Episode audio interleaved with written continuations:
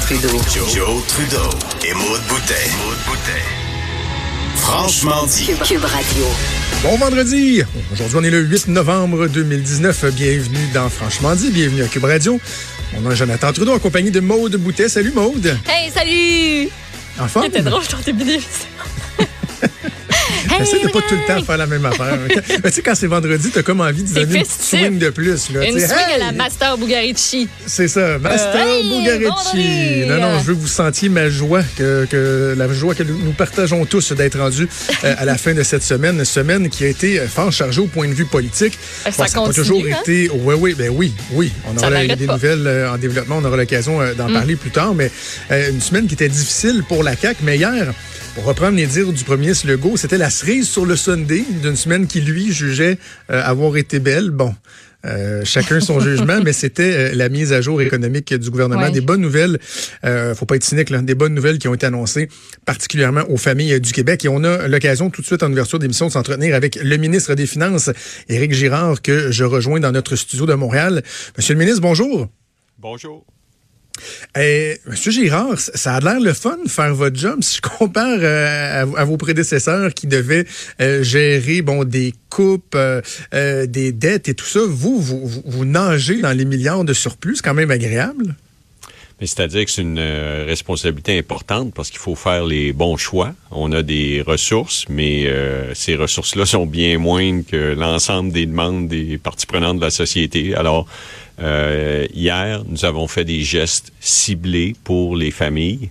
Et euh, on, dans le fond, on a utilisé la situation économique est remarquable, les revenus augmentent, ça nous permet de faire des gestes ciblés et on, on conserve euh, 66 de, de l'amélioration pour mettre ça sur la dette et prévoir euh, toutes sortes d'incertitudes.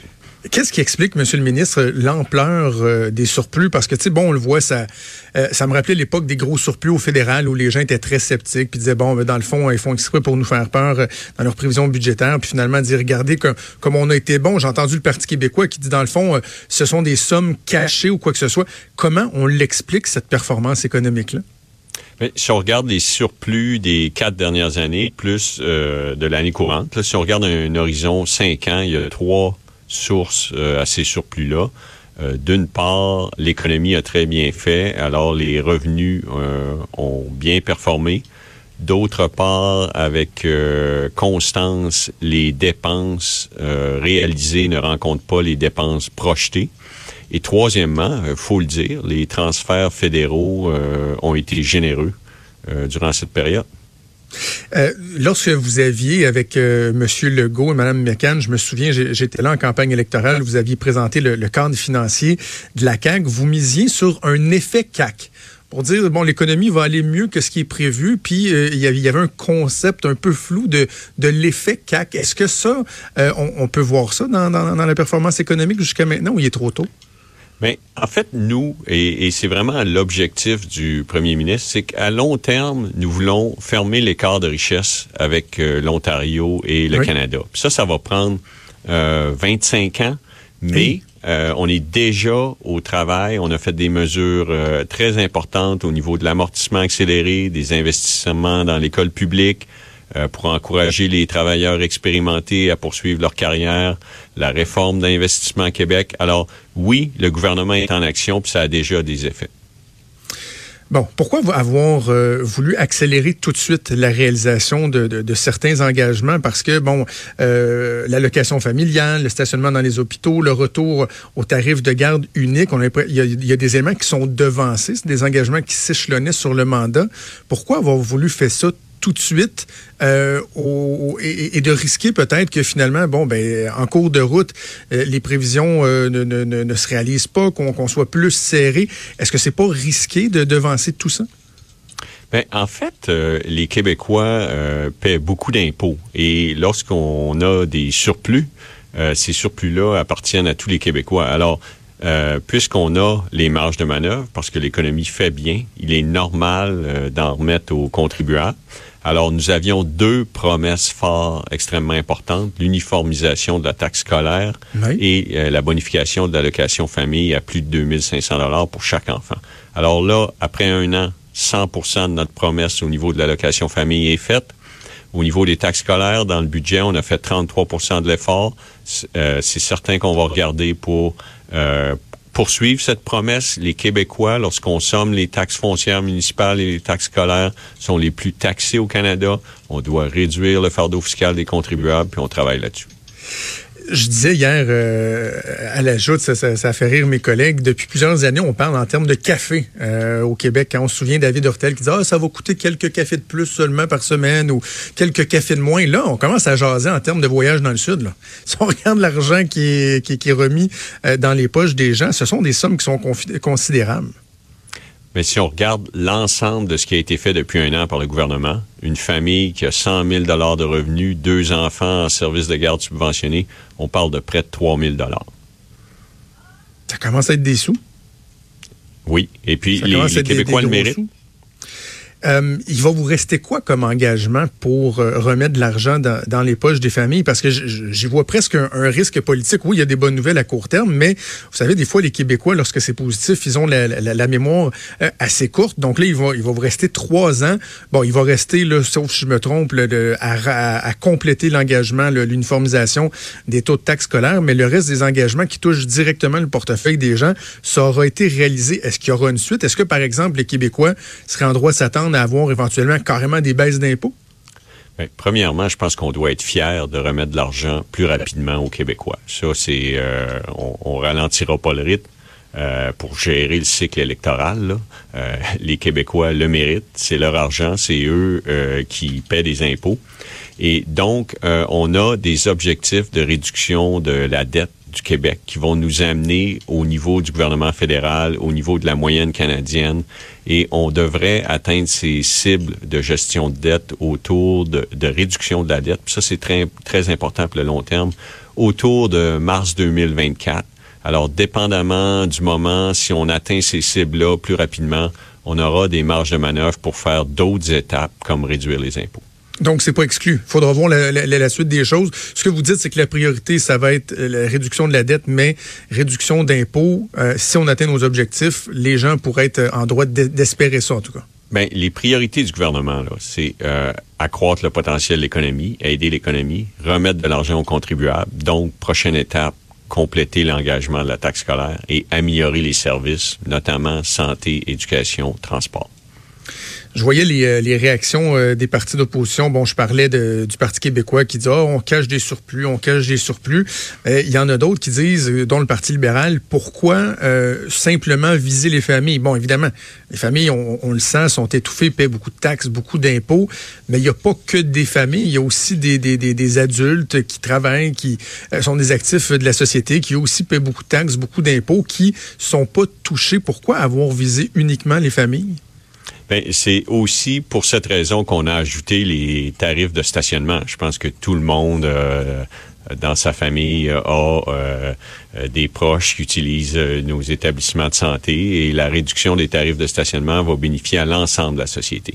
Dans le dernier budget, le budget, c'est il y a six mois, là, il y avait 300 millions pour les soins à domicile des aînés et une réduction de la taxe scolaire pour les propriétaires immobiliers. Alors, chaque chose en son temps, c'est un équilibre on veut améliorer l'économie, on veut remettre de l'argent aux Québécois, puis on veut améliorer les services, puis on se concentre là-dessus, on livre. Et euh, cette fois-ci, c'est les familles.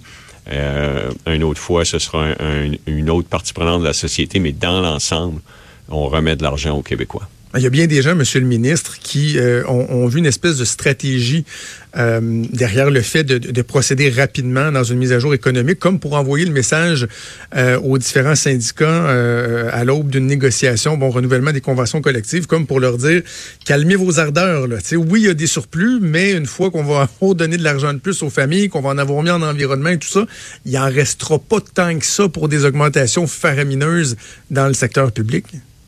Mais les employés du secteur public, ils ont des enfants, ils utilisent les services de garde subventionnés, ils vont dans les établissements de santé. Ce qu'on a fait hier, c'est pour l'ensemble des Québécois. C'est intéressant, c'est intéressant. Euh, pour euh, le, le, le 1,4 milliard de surplus qui demeure, est-ce qu'on doit s'attendre, euh, bon, je, le mentionnais rapidement, mais est-ce qu'on doit s'attendre à ce que, au niveau des mesures qui touchent l'environnement, bon, électrification des transports et tout ça, est-ce qu'il y a une, partie importante de ces surplus-là qui va être allouée à, ces projets-là? Mais là, je vais, vous surprendre un peu. Dans le dernier budget, les, deux, les deux missions ont reçu la plus forte augmentation euh, annuelle, c'est immigration et environnement. Alors, l'argent pour les programmes actuels, elle est là. Là, nous sommes en période de consultation au niveau de l'environnement pour euh, déterminer le nouveau plan d'électrification et de lutte au changement climatique. Le ministère de l'Environnement, le ministre, consulte plus de 75 organismes et experts pour arriver avec des solutions innovantes, des solutions qui vont nous amener passer de moins 10% euh, d'émissions de, gaz à effet de serre depuis 1990 vers le moins 37,5% de notre engagement dans l'accord de Paris en 2030.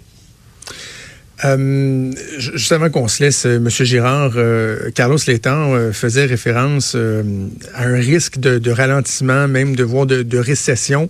Dans les prévisions, je sais que c'est pas une science exacte, mais est-ce qu'on doit s'inquiéter d'un éventuel ralentissement?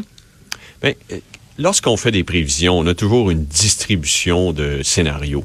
Et puis moi, euh, je suis prêt à admettre qu'il y a peut-être une probabilité de récession de 33 mais ça veut dire qu'il y a 66% de chances de progression, d'accélération de l'économie. Donc, euh, moi, je regarde l'ensemble des, possibilités. On, est généreux euh, envers les contribuables, mais en même temps, on a une gestion très responsable des finances publiques. Et en fait, les signaux récents que nous avons pour 2020 euh, nous incitent à être légèrement plus positifs par rapport à une chance de reprise. Éric Girard, ministre des Finances, merci beaucoup d'avoir prêté à nous parler aujourd'hui. Merci beaucoup. Bonne journée à vous. Donc, c'était le ministre des Finances, Éric Girard. Euh, bon, il y, a des bonnes nouvelles, Maud. Tu sais, je veux dire, je, le disais tantôt, faut pas être cynique. Il faut reconnaître que ça commence à être des sommes importantes. Lorsqu'on parle en milliers de dollars, l'argent qui va être remis dans les poches des gens, euh, ça fait une différence. Ça fait une différence. Puis tu sais, je regarde juste sur les fameux tarifs de garde qui étaient modulés depuis quelques années. Là, ça va être un tarif unique pour tout le monde. C'est rétroactif au 1er janvier 2019. Fait que, moi, personnellement, égoïstement, ma, ma plus jeune a quitté la garderie au mois d'août. Fait que moi, je me disais, quand ça, ça va arriver, sais, moi, je vais avoir payé les tarifs modulés pendant deux ans, puis moi, ça, je, je l'aurais pas. Mais souvenons-nous que les tarifs modulés, là où le, le, bas blessait, c'est que c'était sur le rapport d'impôt à la fin de l'année que tu payais la modulation. Mm-hmm. Fait que toute l'année, tu payais la même contribution que tout le monde. Puis là, quand les impôts arrivaient, bang, il fallait que tu rembourses plusieurs centaines de dollars. Mais là, tu vois, moi, là, c'est rétroactif au 1er janvier 2019. Donc, les sommes que je devais payer sur mon rapport d'impôt que je ferai euh, au printemps, fin de l'hiver au printemps pour l'année 2019, finalement, j'aurais pas ça à payer. Et ceux qui ont deux puis trois enfants, c'est une méchante différence. Ajoute à ça l'allocation familiale qui va augmenter, ça fait beaucoup, beaucoup de sous. Euh, de plus. Mais comme je au ministre, moi, je trouve que il y a un risque pour la CAQ d'avoir tout fait ce qu'il voulait faire pour les familles maintenant. Et là, dans un an, tu sais, des fois, le. le, On n'a plus à sortir de tes poches ben, pour eux. Hein. Tu te dis, bon, mais, ben, OK, soyons créatifs. Qu'est-ce qu'on va faire? C'est ça, le contribuable, il dit, bon, c'est beau, là, ça c'est fait à cette heure. What's next? What's next? Il reste trois ans. Euh, donc, euh, ça va être à suivre. Surtout, ben, évidemment, en conclusion, ce qu'il faut voir, c'est si euh, ces mesures-là, cette mise à jour-là, va permettre à la CAQ de passer à autre chose avec la, semaine très difficile qu'ils ont eue. J'ai comme l'impression que tout est quasiment trop beau là-dedans. On va passer rapidement à autre chose, puis on va revenir sur l'immigration, sur la réforme qui est très difficile pour le gouvernement. On va faire une pause. Bougez pas, on revient dans quelques instants.